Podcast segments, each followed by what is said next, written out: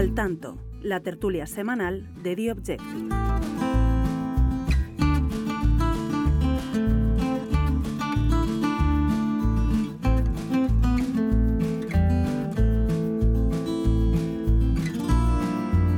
Bueno, pues eh, muy buenas y bienvenidos una vez más al Tanto, el podcast de The Objective. Hoy nos hemos venido a un estudio profesional para eh, bueno, pues garantizarnos más eh, calidad en el sonido. Vamos a probar también a ver si así ganamos más oyentes. Sabemos que muchas personas nos siguen a diario pero queremos que sean todavía muchas más.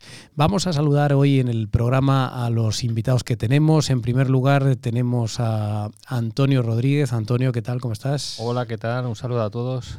Y tenemos también a Fran Serrato. Fran, ¿cómo estás? Buenas, ¿qué tal? Un placer estar aquí con vosotros. Bueno, em, vamos a explicar un poco brevemente el menú que tenemos para el día de hoy. En primer lugar, hablaremos con Antonio de Ciudadanos. Es un partido que saben ustedes que, bueno, pues eh, atraviesa por serias eh, dificultades. Eh, las encuestas no le dan muy buenas perspectivas para las elecciones municipales, autonómicas y las próximas generales, pero está inmerso en un proceso que es muy interesante y del que tiene todas las claves Antonio. Ahora, a continuación, hablaremos con él. Después eh, charlaremos con Fran para que nos cuente uno de esos temas que están ahí pendientes y que no sabemos cómo se van a resolver finalmente, y es el de Griñán. ¿Le va a indultar el gobierno? ¿No le va a indultar? Eh, ¿Qué va a pasar? ¿Va a ingresar en prisión, como habían eh, pedido algunos? Lo, comentaremos con él. Y finalmente hablaremos de economía con eh, Tadeo, con nuestro Fernando Tadeo, para hablar sobre todo de finanzas y de hipotecas. Hoy vamos a hablarles de este acuerdo al que han llegado las entidades financieras con el gobierno para intentar, bueno, pues dar facilidades para el pago de las hipotecas, porque es verdad, y se lo hemos contado estos días en The Objective, que cada día son más los españoles que no llegan a fin de mes y que tienen verdaderos problemas para pagar sus hipotecas. Y este es el menú, así que comenzamos ya. Estás escuchando al tanto.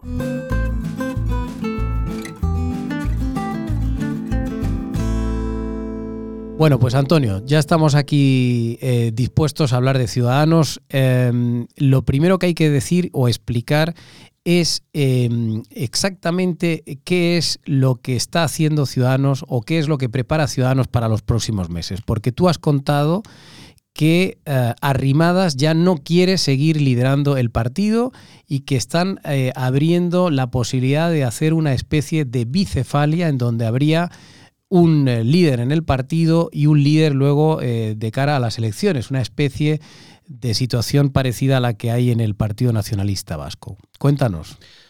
Bueno, el Ciudadanos vive un momento muy importante, decisivo. Eh, a mitad de enero tiene un congreso extraordinario en el que saldrá una nueva dirección y posiblemente, como tú has comentado, con, con una bicefalia, eh, con una dirección política y una dirección orgánica. La previsión es que solo la orgánica sea la que la que aparezca con caras eh, en ese momento de mitad de enero y luego la, la dirección política se decida más adelante cuando se aproximen las elecciones generales y haya allí unas primarias para elegir al candidato o candidata a, esas elecciones generales. Eh, Inés Arrimadas, eh, que se encuentra en una situación de debilidad eh, incluso dentro del partido y con unas perspectivas electorales muy malas en mayo, claro, ella em, prefiere eh, quedarse a un margen, eh, quedarse al margen en estos próximos meses, que no le salpique mucho esa derrota en mayo y poder centrarse en ese final del 2023 cuando haya que ir a, las urnas en, los comicios generales. Con, con, estos mimbres es con los que está pergeñando el equipo de refundación lo que se va a llevar a esa asamblea general de mitad de enero. Pero claro, ahí todo tiene que tener el refrendo de los militantes y no es descabellado pensar que esto pueda descarrilar en algún momento. En paralelo, eh, ha habido dentro de Ciudadanos en la Ejecutiva gente que no ha entendido este movimiento de arrimadas, porque eh, convocar un congreso en el que tú no te vas a presentar ahora en enero, sino que vas a colocar a, a alguien cercano, em, bueno, pues hay gente que cree que no es eh, lo correcto, ¿no? De cara a los militantes. Bueno, es que suena, vamos a ver, Antonio, suena un poco a retirada. Es decir, el hecho de que la persona ahora mismo más conocida de Ciudadanos, que es Inés Arrimadas, de repente en un congreso no se presente a seguir liderando el partido, suena, en fin, suena bastante mal. Por mucho que pueda ser útil que al frente del partido haya otra persona. Pero bueno, eso siempre se ha resuelto en los partidos poniendo un número dos que al final tenga eh, la capacidad ejecutiva de trabajar en el partido mientras tú te dedicas a ganar las elecciones. Pero, pero a priori suena mal, ¿no? Esto, ¿Esto puede ser la antesala de la retirada definitiva de Arrimadas o no? Sin duda, sin duda. Hay mucha gente que lo piensa, que al final no tendrá que ir a esas elecciones, sino que en un momento determinado de la segunda parte del segundo semestre de 2023 eh, ella misma se echa a un lado ya definitivamente y deje que la candidatura la, presida otra, otra persona. esas elecciones de mayo, que son muy importantes para todo el mundo, si sale alguien con cierta fuerza, por ejemplo, podemos pensar en Begoña Villacís, en la alcaldía de Madrid, de alguna forma, podría ser, no es descabellado pensar que mm, si salen unos buenos resultados ahí, Begoña tuviera un papel em, preponderante en la candidatura de Ciudadanos para las generales. Pero, pero ¿realmente tú crees que para las elecciones municipales y autonómicas eh, Ciudadanos llega en buena posición? Porque no, da esa sensación, ¿no? O sea, de que van a, o sea, la impresión que dan las encuestas es de que van a perder prácticamente toda su representación, ¿no? Sin duda, y se van a Em, adaptando a esa situación y por eso eh, buscan esta especie de subterfugio de dividir el partido en dos eh, mitades y en la que la parte orgánica mm, visible que salga de enero se lleve el bofetón electoral de mayo y encapsular a Inés para que no le salpique para no quemarla, esa derrota y bueno pero eso va a ser muy difícil ¿eh, Antonio porque hombre uno no puede escapar de su pasado y la que está llevando el partido en estos años es ella y evidentemente mm, un mal resultado en mayo también se lo van a imputar a ella no oye pero intentando ir un poco más allá em, tú eh, has contado en el periódico algo también eh, tremendo. Y es que eh, van, a, van a introducir en la ponencia política de cara a ese Congreso eh, una mención específica que, digamos, excluye al Partido Popular como único socio a la hora de buscar pactos. Esto tú lo interpretas como una especie de eh, bueno, de cambio respecto a la doctrina de Albert Rivera, porque hay que recordar que cuando fueron las elecciones anteriores, municipales y autonómicas, el eh, Ciudadanos prácticamente solo pactó con el Partido Popular. ¿Crees que aquí sí que hay un cambio de estrategia, no? Sin duda. Sin duda, y entierran eh, esa estrategia que tuvo el equipo de Rivera hace tres años. Eso sin duda. La ponencia política deja muy claro que, que lo que se hizo en 2019 fue un fracaso. Y, es, y lo ponen textualmente. Ese documento que hemos eh, publicado nosotros en exclusiva y que va a ir a la Asamblea y entrará dentro del corpus em, eh, que salga de, en cuanto a documentos de, ese Congreso Extraordinario de Ciudadanos a mitad de enero, em, ahí deja claramente, em, sin lugar a dudas, que la actual dirección de Ciudadanos cree que fue erróneo totalmente los pactos casi en exclusiva 90 y tantos por ciento más o menos de lo que se pactó después de, las autonómicas y municipales fue en exclusiva con el PP. Eh, ellos ahora no quieren tener ninguna atadura en cuanto a socios, simplemente excluyen a los extremismos populistas de un lado y del otro, pero se abren a tener pactos eh, con quien sea, es decir, con PP o PSOE. Claro, porque además hay que recordar que no es lo mismo pactar con Sánchez que pactar con algunos varones del PSOE con los que probablemente Ciudadanos sí que pueda llegar a entenderse. Estoy pensando en Paje, en Castilla-La Mancha, estoy pensando en Vara en Extremadura, en Lambán en Aragón. Lo que pasa que, bueno, no tengo yo claro que Ciudadanos vaya a obtener representación tras las próximas elecciones, pero bueno, supongo que estarán pensando en eso, ¿no?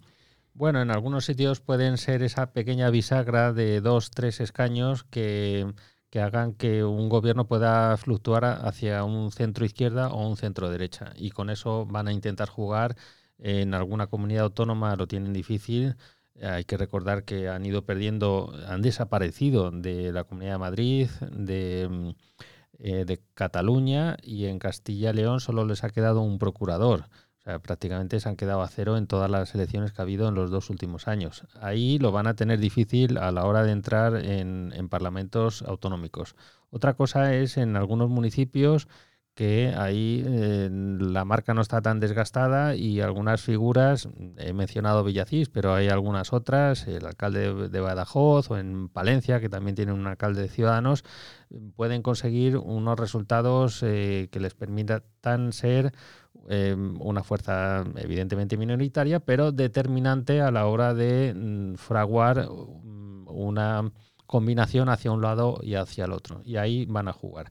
Hay que recordar que en 2019 el Ciudadanos hubo mucha gente enfadada porque creen que se perdieron algunas oportunidades eh, muy buenas de haber tenido algún presidente autonómico, por ejemplo, en Aragón, o haber ido con el PSOE eh, en una región, por ejemplo, como Castilla-León, donde lleva gobernando el PP 35 o 40 años y que era una buena oportunidad para haber eh, cambiado totalmente el panorama en, esos sitios. Entonces, de, aquella situación eh, ordenada por el equipo de Rivera, hubo mucha gente descontenta y ahora está aflorando ese malestar y va a quedar por escrito, como así lo hemos publicado, esa nueva situación para Ciudadanos. Oye, y em, puesto que Arrimadas no se va a presentar a presidir el partido, eh, tú eh, ya has publicado en este periódico, en The Objective, que tenemos un candidato eh, o un posible candidato muy bien colocado para esa posición, que es precisamente el, el gran delfín de Luis Garicano. Luis Garicano ya no está en el partido, hay que recordar que dejó el partido hace meses, a diferencia de lo que se ha publicado en los últimos días, pero Garicano lleva eh, fuera del partido desde el verano, eh, eh, pero sin embargo su delfín es el que está mejor colocado, ¿no? Cuéntanos. Sí, es Andrés, Andrés, no, Adrián, Adrián Vázquez, disculpa, que mm, es eurodiputado y como bien has dicho y, es el actual portavoz y jefe de la delegación de Ciudadanos allí en Bruselas. Ha estado los últimos meses en, dentro del equipo de, refundación de Ciudadanos y o sea él forma parte del equipo que está trabajando en la refundación. Sí, sí, sí, que es un pequeño grupo de, ocho dirigentes dirigidos por Begoña Villacís y él es uno de ellos, ¿no? Eso le ha permitido moverse por las agrupaciones de, de ciudadanos por todo el país, es mm, bien valorado, una persona joven, con, un buen discurso tanto en Bruselas como allí por donde va, y es una persona eh, aceptada por, por, el oficialismo, si pudiéramos decir. Ahora bien, aquí a este Congreso, eh, que tiene que haber unas primarias para elegir una nueva dirección de ciudadanos antes de ese Congreso, pues eh, hay que mm, eh, entender que puede haber alguna candidatura de peso alternativa.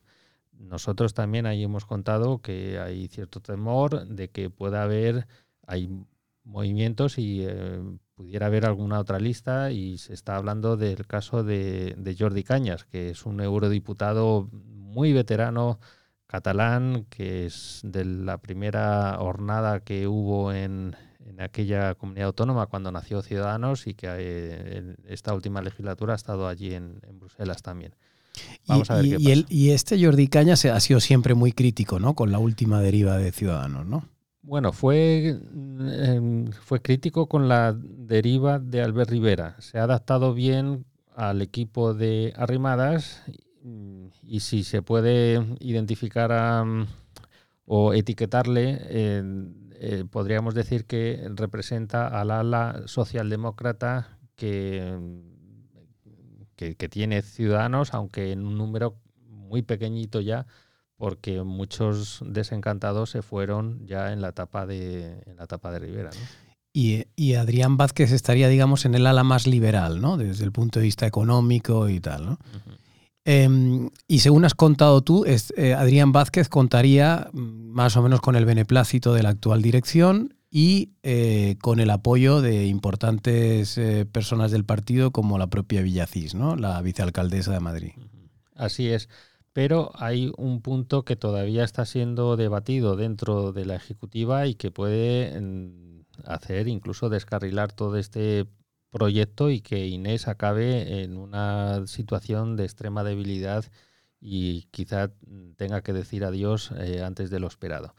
¿Por qué? Mm, con esta bicefalia hay gente que cree que el director orgánico mm, debería tener también eh, atribuciones políticas y no dejarle todo el peso a Inés.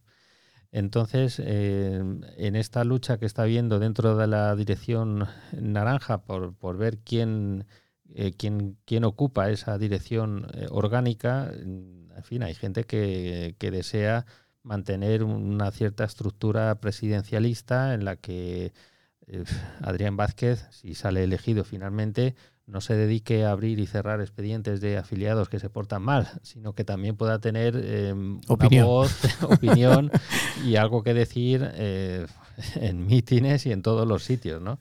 Entonces vamos a ver cómo acaba. Yo creo que todavía está abierto eh, este melón en el que se, se ha metido ahora Ciudadanos, quedan semanas importantes y de aquí a final de diciembre, que es cuando se tienen que saber las candidaturas a, esas primarias a primeros de enero, todavía hay tiempo para ver qué pasa.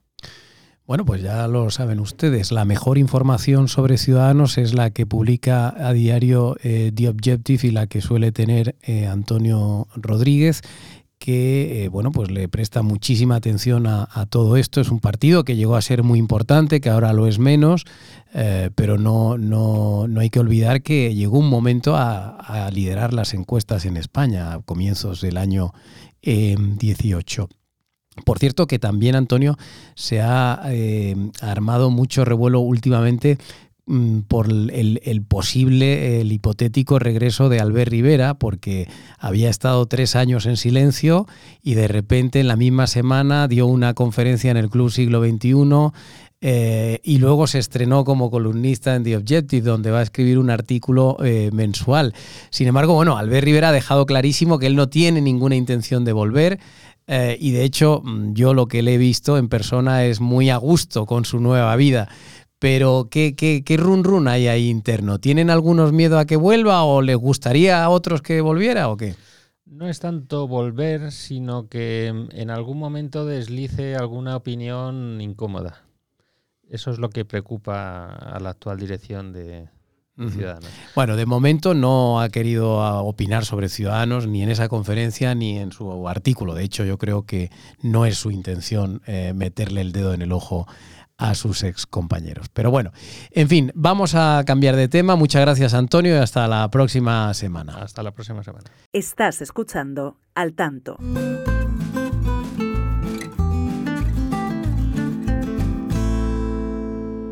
Y nosotros seguimos y ahora ya con Fran Serrato. Fran, ¿cómo estás? Bien. ¿Vosotros cómo estáis? Bueno, bien, bien, estamos fenomenal. Antonio, no te vayas porque luego haré una pregunta, ¿eh? no te vayas muy lejos, que os haré una pregunta a los, a los tres. Eh, a ver, Fran, tenemos que hablar de eh, Griñán. De nuevo. Eh, de nuevo. Griñán, hay que recordarle a los oyentes que evidentemente ha sido condenado por el... por el caso de los seres, seis por años. Por el caso de los seres y en teoría debería ingresar en prisión en algún momento. cuéntanos primero eh, antes de entrar en profundidades, cuéntanos cómo está la situación y por qué no ha ingresado todavía en prisión. Bueno, Griñán fue condenado a seis años por prevaricación y malversación de fondos públicos en una sentencia de la Audiencia Provincial de Sevilla en 2018. Eh, todavía no ha entrado en prisión porque los abogados están demorando su, ingreso con diferentes eh, postulados eh, o, preceptos jurídicos. Por ejemplo, pues retrasar eh, el auto de la Audiencia Provincial de Sevilla, fechado el 15 de noviembre, que le daba 10 días para el ingreso en prisión. Eh, hicieron un recurso de súplica. No sabemos cuándo se va a fallar ese recurso de súplica. Además, este 18 de noviembre, como hemos publicado ya en The Objective, el Tribunal Supremo ha admitido a trámite un incidente de nulidad que también puede retrasar ese ingreso en prisión. ¿De qué manera? Pues el Supremo tiene que enviar este eh, incidente de nulidad a la Fiscalía y la Fiscalía es la que tiene que pedir si realmente hay que eh, abortar momentáneamente, temporalmente, el ingreso de Griñán y otros condenados. En, el, auto del Supremo, del Alto Tribunal, además de, Griñán, es para otras 10 personas. Y hay una tercera pata que es el posible indulto un indulto que ya Sánchez, también lo hemos publicado en este periódico, no está eh, por la labor de, dar a, Griñán, porque es un caso muy político y con la cercanía de las elecciones, muchos varones territoriales han pedido que, habrían pedido que, que mantuviera esto un poco en, en, en parada, ¿no? Eh, Pero a ver, que no me estoy enterando, Fran. Eh, ¿De quién depende en este momento que Griñán entre o no entre en prisión? La decisión final es de la Audiencia Provincial de Sevilla, que es el tribunal sancionador. Ah, ¿Y por qué no ha decidido ya? Eh, porque hay, bueno, realmente ha decidido, ha decidido ejecutar un auto el 15 de noviembre, le daba 10 días a Griñán y al resto de condenados para ingresar en prisión. ¿Por qué no ingresan estos 10 días? Que ya se ha cumplido el plazo y por tanto ya deberían estar en un centro este penitenciario. Este viernes se cumple ya los 10 días. ¿Por qué no entra Griñán en Pues la porque los abogados han presentado un recurso de súplica que se llama y esto demora ante la audiencia provincial de Sevilla. Esto demora los tiempos, ¿por qué? Porque ahora la audiencia provincial tiene que eh, estudiar las alegaciones que han dado los abogados para ver si hay que retrasar eh, o no el ingreso de, Griñán. Ya Griñán, el presidente de Andalucía, pidió aplazar este ingreso tres meses, algo que declinó el tribunal sancionador, y por tanto estamos esperando a que el recurso de súplica sea se, se, falle. ¿Pero y qué está pidiendo en ese recurso Griñán? Está, pidiendo no ingresar en prisión de momento, a, demorar el, entrar en prisión, y esto es una, táctica, una estrategia esperando a ver si el Tribunal Supremo eh, admite a trámite este incidente, incidente de nulidad, lo que daría lugar a presentar un recurso de amparo ante el Tribunal Constitucional por vulneración de derechos. Eh, los abogados de Griñán, el expresidente andaluz, eh, entiende que en el, juzgado de primera instancia, en la, audiencia provincial de Sevilla, cuando lo juzgó, eh, tuvo no tuvo en cuenta diferentes aspectos y en ese procedimiento se vulneraron sus derechos fundamentales. Pero tú has contado precisamente este viernes que el Supremo ha admitido ¿no? a trámite ese recurso. Exactamente, es una forma más de demorar los tiempos. Entonces, eh, con esa decisión es importante, la de admisión a trámite. Esa decisión es importante porque hay una rendija, hay una posibilidad de que este incidente de nulidad eh, signifique una demora de la entrada en prisión de Griñán y otros condenados. ¿De qué manera? Pues eh, hay que mm, mandar unos papeles, unos documentos a la Fiscalía y esta tiene que resolver el asunto y pedirle al Supremo que éste a su vez pida a la Audiencia Provincial de Sevilla que se paralice el ingreso de Griñán. Entonces, la decisión sobre su ingreso en prisión corresponde en última instancia a la Audiencia Provincial de Sevilla, que es, el tribunal eh, sancionador. sancionador, pero puede producirse un retraso todavía mayor si la Fiscalía y el Supremo, digamos, lo, aceptan. Totalmente, así es. Vale, y ahora te pregunto a, ti como, como experto en el tema y como persona que ha seguido de cerca todo esto. ¿Tú crees realmente que Griñán va a entrar algún día en prisión? Hombre, es una pregunta, me quieres pillar en fuera de juego. No, yo quiero saber qué va a pasar. Hombre, si yo te dijera lo que va a suceder, sería adivino. No, pero ¿qué? Pero yo creo que eh, puede entrar. ¿Por qué? Porque ya publicamos hace unos meses aquí en The Objective que hay personas con más de 75 años, como Griñán, que están dentro de la cárcel y que la edad no es exactamente, la, edad no es un motivo porque el Código Penal establece eh, artículos donde para que una persona no entre en prisión tiene que demostrar con informes médicos eh, que no está en condiciones para estar eh, en, un, centro penitenciario. Y no es el caso de Griñán. ¿Y el indulto cómo va? Bueno, el indulto tiene que, que pasar por diferentes Em, em, instancias, Ministerio de Justicia, Fiscalía, el propio Tribunal Sancionador, eh, tienen que estar de acuerdo pues eh, en la, las, las, personas que se han eh, pronunciado, se han personado en ese, en ese juicio, entre ellas el Partido Popular, que no está a favor de, del indulto y tampoco el resto de, personados y por tanto el indulto em, todas las instancias están hasta el momento en contra. Lo que pasa que es verdad que eh, la petición de esta medida de gracia no es vinculante, eh, los informes de estos no son vinculantes para el gobierno. El gobierno, el Ministerio de Justicia puede decidir si indulta a Griñán eh, independientemente de lo que digan estos informes. Y aquí, bueno, lo que hemos publicado nosotros, y lo ha publicado Ketty Garat, es eh, que precisamente parece que de momento Sánchez ahora parece descartar el indulto, eh, porque evidentemente le han alertado que, bueno, oye, que quedan seis meses para unas elecciones, que qué hace indultando y soliviantando a todo el electorado, ¿no? Pero, mm, bueno, en fin, yo, mm, sinceramente, si quieres saber... Eh, eh, mi apuesta, Fran, yo sí que apuesto a que le van a indultar, pero bueno, eh, no sé. A lo mejor es con un gobierno del Partido Popular, porque Bueno. si se están demorando los plazos, Bueno. posiblemente el PSOE ya no esté en el gobierno. Mira, te diré un, hay un caso muy, hay un caso muy célebre que yo siempre pongo como ejemplo y que viví en primera persona. Cuando en el año 98, eh, Después de Cristo, ¿no? eh, no, en el Porque año tú ya tienes tus 1900, añitos, ¿eh? en el año 98, eh, cuando fueron condenados por el Tribunal Supremo, tanto el exministro eh, José Barrio Nuevo como el subsecretario de Estado Rafael Vera, por el secuestro de Segundo Marey por parte de los GAL, eh, ellos ingresaron en prisión exactamente el día 10 de septiembre, en la prisión de Guadalajara, y el gobierno les indultó justo antes de la Navidad y aquel gobierno era de José María Aznar. O sea que no sería la primera vez que un gobierno del Partido Popular acaba indultando a un político del Partido Lo Socialista. que pasa es que Elías Bendodo y otros dirigentes de- del PP ya han dicho que, que lo verían con malos ojos. Luego, donde Sí, dije bueno, Diego, Lo que ya sabemos es que los políticos, una cosa es lo que dicen en campaña y otra lo que hacen cuando llegan al poder. Hemos visto muchos ejemplos al respecto. Lo que sí es verdad, Álvaro, te recuerdo que aquí en un programa hace meses hablamos de esta situación de Griñán. yo dije que le iban a indultar igual. Sí, sí, pero me- yo, yo dije algo y la gente se lo tomó un poco a guasa cuando dije, este es el asunto del año porque va hay meses por delante y esto no se acabará pronto. Y algunos dijeron, no, esto no, esto se acaba ya. Pues bueno, estamos a las puertas de la Navidad y todavía está el Bueno, horno bueno, vamos a, vamos a esperar porque todavía es posible que el día de el día 24, mientras la gente prepara las gambas, el gobierno acabe indultando a. o a- si ganamos el Mundial. Bueno, a ver, que está aquí Antonio pidiendo la palabra. Antonio, ¿qué pasa? No, ¿Qué- que yo me quiero mojar. A ver, ¿tú qué dices? Yo creo que va a entrar en prisión en algún momento y que luego se le indultará, como Eso tú es. has contado. a- Yo creo que vamos hacia lo mismo, ¿verdad? de Barrionuevo y Vera.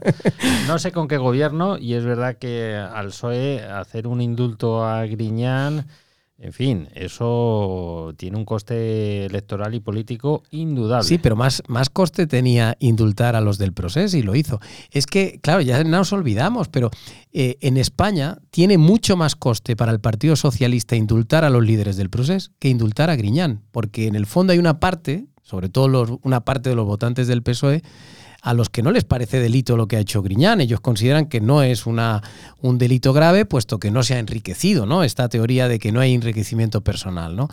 Eh, y no digamos ya si tiene coste esto de eh, eliminar el, el- el delito de sedición. Eso tiene muchísimo coste en toda España y sin embargo se ha atrevido a hacerlo el gobierno también a seis meses de las elecciones. Y vamos a ver qué pasa con el delito de malversación, que también está ahí Bueno, sobre la ¿Y mesa. ahí, ¿Y ahí qué va a pasar, Fran?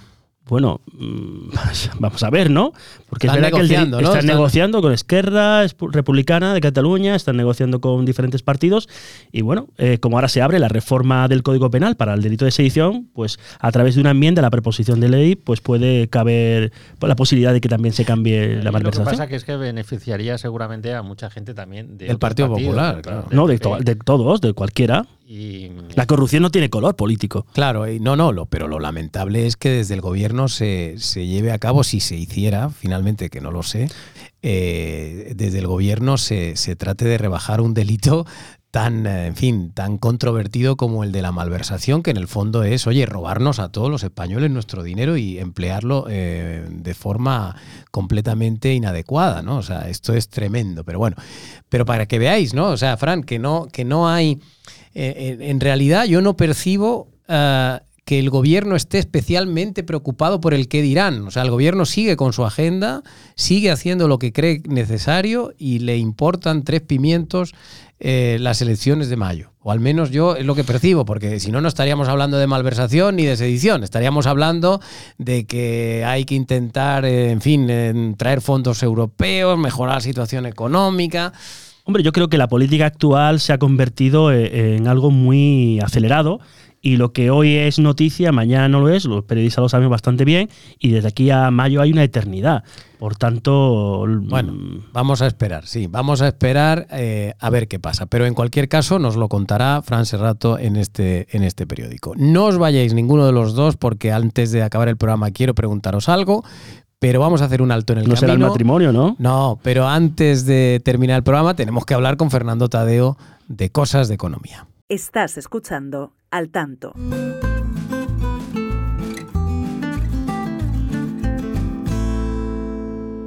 Bueno, pues ya estamos aquí con Fernando Tadeo. Fernando, ¿cómo estás? Muy bien. Muy bien, buenas. ahí está. Bueno, vamos a hablar un poquito de economía. Tú has contado eh, esta semana mm, dos cosas muy interesantes. Por un lado, has dado una cifra que realmente es espeluznante y es que ya eh, el 7% de los hogares han dejado de pagar sus hipotecas porque ya no pueden más. Sí, sí, es así. 7% ya. El imposible. 7%, en, ¿desde cuándo? ¿En qué plazo? En, el, en los últimos 12 meses, por lo menos han dejado de pagar tres cuotas. O sea, hay el 7% de los, de los hogares que tienen una hipoteca ya en el último año no han pagado al menos tres cuotas de, de su crédito. Es tremendo, ¿no? Y esto se debe, eh, entiendo, no solo al incremento de, de los tipos de interés, que ha elevado evidentemente la cuota, Es una parte importante. sino también entiendo con la inflación y con el encarecimiento general de la vida, ¿no? Evidentemente la gente eh, prefiere dejar de pagar la hipoteca a dejar de comer. Claro.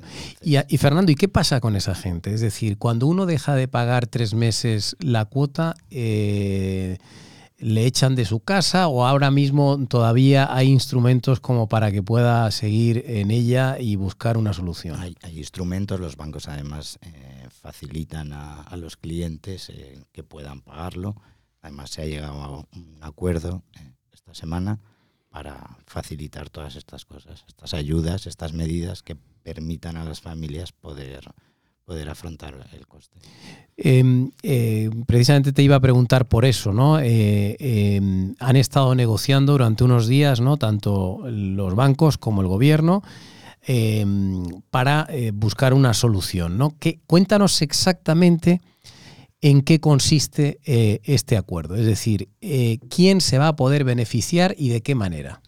Mira, pues se van a poder beneficiar mm, todos aquellos que tengan como mínimo, vamos, como máximo, una renta, unos ingresos mensuales de 29.400 euros Los ingresos de todo el hogar. de todo el hogar, de todos los miembros del hogar. Sí, sí. Es decir, de si hay dos. Sí, sí, Matrimonio. 29.400. ¿Y, y, cómo, ¿Y cómo se van a beneficiar? Pues es que hay dos tramos, hay como dos colectivos. Está el colectivo de mm, vulnerables, considerados vulnerables, que es hasta 25.200 euros de ingresos, y estos eh, se van a beneficiar a través de eh, carencias de dos años, extensiones en el plazo de la hipoteca, em, con rebajas de, de tipos de interés. Y luego, para el resto de- del colectivo, hasta 29.400 euros, también se les va a aplicar eh, carencias y extensiones con congelación de cuota durante dos años. Durante un año, perdón, durante un año. O sea que básicamente se dan facilidades para prorrogar, digamos, la hipoteca un, un tiempo más y para eh, congelar la cuota el tiempo que sea Sí, necesario. eso es para reducir al final La morosidad, ¿no? Reducir la morosidad y reducir la cuota hipotecaria que las familias tienen que, que pagar. Porque la morosidad está disparándose o no. ¿Qué dicen los datos? La morosidad en términos de importe, no. En términos de familias, como hemos contado, sí. Es decir, porque la gente que... No es lo mismo el volumen en importe que eh, las familias que están afectadas. Claro, o sea, hay muchas familias Porque- afectadas, pero en el fondo, sobre el total, no es todavía importante el importe, ¿no? Claro, porque es, al final son familias que tienen hipotecas bajas las que se están eh, viendo más afectadas. ¿Y tú crees que con esto ya se podrá resolver el problema? Es decir, eh, eh, de esta manera se corrige esta dificultad que tienen el 7% de las familias para pagar. Las del 7% sí, pero hay que tener en cuenta que el Euribor, toda- es decir, que todavía no se ha trasladado todo el coste Claro. del Euribor. Entonces yo creo que el gobierno y la banca se han quedado cortos. Es decir, hay una parte de la población que se va a ver afectada que no va a entrar dentro de estas ayudas Claro. o de estas facilidades. Porque Entonces, todavía cuánto le queda por escalar al Euribor. No, el, el Euribor ahora lo que dicen es que se va a esta- estabilizar. Está en el 3%, casi en el 3%. Lo que pasa es que como las hipotecas se renuevan cada año, todavía, Todavía no se han renovado muchas, ¿no? Todavía muchas no se han renovado. No han la- recogido las por lo menos la mitad de ellas no se ha recogido todo el, toda la subida. Oye, ¿y las ventajas estas son para todos los clientes de todos los bancos o, o no? En principio sí, pero los bancos se tienen que adherir al código que han firmado. ¿Y qué bancos se han adherido?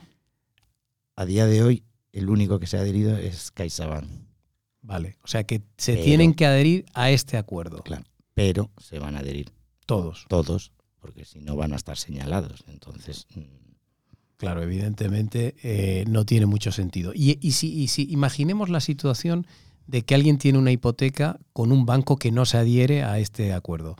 Eh, ¿Esa persona puede denunciar al banco? ¿Qué puede hacer esta persona? no, no, no No puede, puede hacer nada. no puede hacer nada. porque no es más- vinculante ese acuerdo. no, más que intentar negociarlo mm, para que le den algún tipo de solución. Bueno, en cualquier caso, Fernando, recorda- eh, yo creo que habría que recomendar lo que siempre hacemos en este asunto y es que si alguien tiene dificultad de verdad para pagar su crédito, lo mejor que puede hacer es ir a ver a su banco, exponerle su situación, que seguro que le van a buscar una solución por el propio bien del banco, ¿no? Bueno, tiene otra solución, que es Cambiar, de banco, cambiarse de banco.